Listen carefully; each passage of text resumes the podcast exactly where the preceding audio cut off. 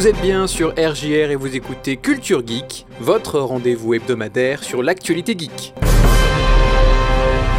YouTube applique sa politique sur les gros mots, Square Enix persiste avec les NFT, tandis que Final Fantasy XVI ne sortirait pas sur PC, le poème de Minecraft passe en Creative Commons, Madden retire une célébration de touchdown, Nixie dévoile sa manette GameCube, enfin un streamer veut finir Elden Ring au saxophone.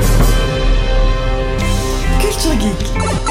Valentin sur RJR. En novembre 2022, YouTube avait posté sur son blog sa nouvelle politique concernant les gros mots et les jurons, qui sont désormais tous traités de manière égale, il n'y en a pas un plus grave qu'un autre. Si vous utilisez des gros mots dans le titre, dans la miniature ou dans les 7 premières secondes de la vidéo, cette dernière risque d'être démonétisée, et quand bien même vous pouvez jurer passer la 8 seconde, si vous utilisez des gros mots de manière constante pendant la vidéo, elle risque elle aussi d'être démonétisée, sans plus de précision sur ce que de manière constante signifie pour la cette nouvelle politique s'applique également aux contenus violents, notamment les images violentes de la vraie vie, même si YouTube nomme spécifiquement les contenus violents des jeux vidéo dans son blog. Auparavant, les créateurs et créatrices de contenu avaient le droit d'utiliser des gros mots modérés, comme pute ou merde dès les premières 30 secondes de leur vidéo et sans risquer la démonétisation. Pire encore, cette nouvelle politique s'applique rétroactivement à la plateforme. De nombreux créateurs et créatrices de contenu se sont exprimés contre le manque flagrant de communication de la plateforme.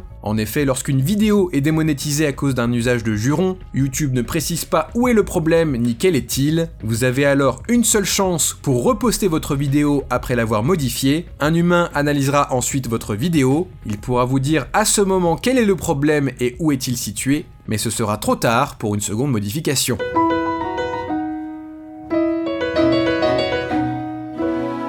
Square Enix persiste et signe. Il y a un an, le président de Square Enix, Yosuke Matsuda, disait que les NFT et la blockchain étaient le futur du jeu vidéo, malgré la chute de grandes plateformes blockchain comme FTX et le désamour profond de la communauté pour les NFT, Matsuda le confirme dans sa lettre de vœux pour le nouvel an, Square Enix va se concentrer sur le divertissement blockchain. Il n'explique pas comment la blockchain va révolutionner le jeu vidéo, mais il précise que l'entreprise a plusieurs projets de jeux sur la blockchain, comme le récemment annoncé Symbiogenesis. L'année dernière, Square Enix a vendu sa branche occidentale afin de financer ses projets sur la blockchain, l'intelligence artificielle et le cloud gaming. Entre-temps, plusieurs jeux Square Enix ont dû fermer leurs portes, comme Babylon's Fall et le spin-off Battle Royale Final Fantasy VII The First Soldier.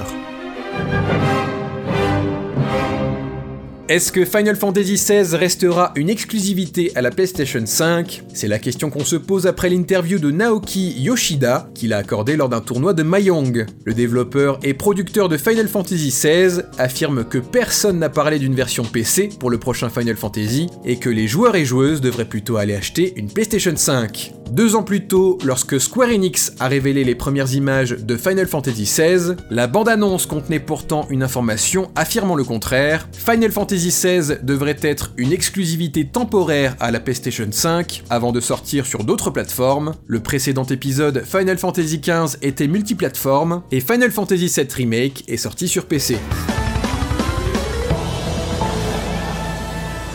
Si vous avez déjà vaincu le Ender Dragon dans Minecraft, vous vous souvenez peut-être du Poem, le poème de la fin, un poème qui est diffusé à l'écran juste après avoir vaincu le boss final du jeu et juste avant le générique. L'écrivain irlandais Julian Go raconte qu'il n'a jamais cédé les droits de ce poème, ni à Marcus Persson en 2011, ni à Microsoft en 2014. Preuve s'il en est, après avoir pris des champignons hallucinogènes aux Pays-Bas, Julian a décidé de rendre son poème public. Le N-Poem est désormais sous une licence Creative Commons, ce qui signifie que tout le monde peut en faire ce qu'il veut, que ce soit une pièce de théâtre, une impression sur t-shirt ou une peinture sur un van. Les avocats de Mojang et de Microsoft n'ont fait aucun commentaire sur l'affaire, par peur de l'effet Streisand d'après l'écrivain.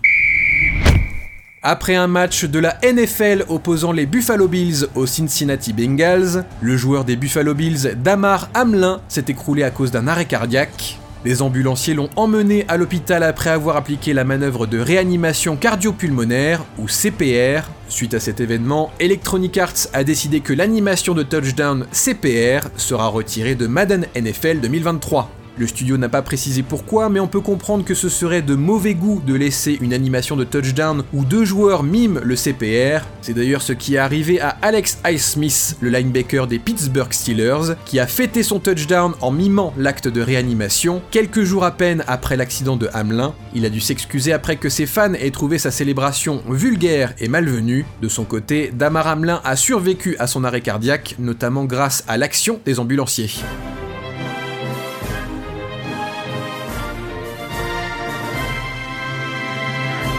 Si vous aimez la manette de la GameCube, la Wavebird sortie en 2002, sachez que l'entreprise Nixie a dévoilé la Nixie Wizard, un successeur spirituel à la Wavebird. Pour 70 euros, cette manette moderne reprend l'apparence de la Wavebird tout en améliorant son ergonomie. Vous pourrez changer les joysticks, adapter le turbo ou encore configurer les touches de la manette. Et surtout, non seulement la Nixie Wizard est faite pour la Switch, mais elle ne souffrira pas du Joy-Con Drift, cette tendance qu'ont les petites manettes de la Switch de dériver en permanence même lorsqu'on ne touche pas au joystick. En effet, la Nixie Wizard utilise une technologie à base d'aimant que Sega avait développée pour ses manettes de Saturn et de Dreamcast.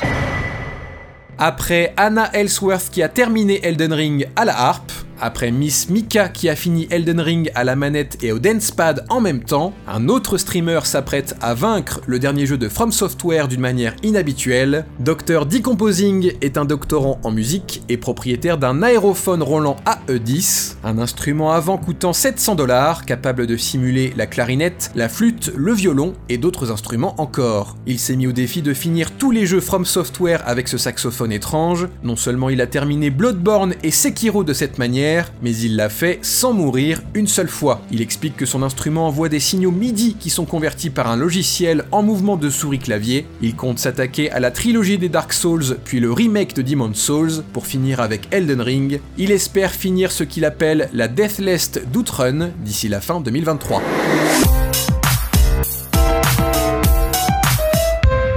Enfin, Kofizilla a posté son enquête en trois parties sur le youtubeur Logan Paul et son implication dans le jeu blockchain CryptoZoo. De nombreux fans de Logan Paul lui ont fait confiance pour investir des dizaines, voire des centaines de milliers de dollars dans un jeu qui n'existe toujours pas et n'a jamais fonctionné. Quant à moi, je vous dis à la semaine prochaine, et d'ici là, amusez-vous bien.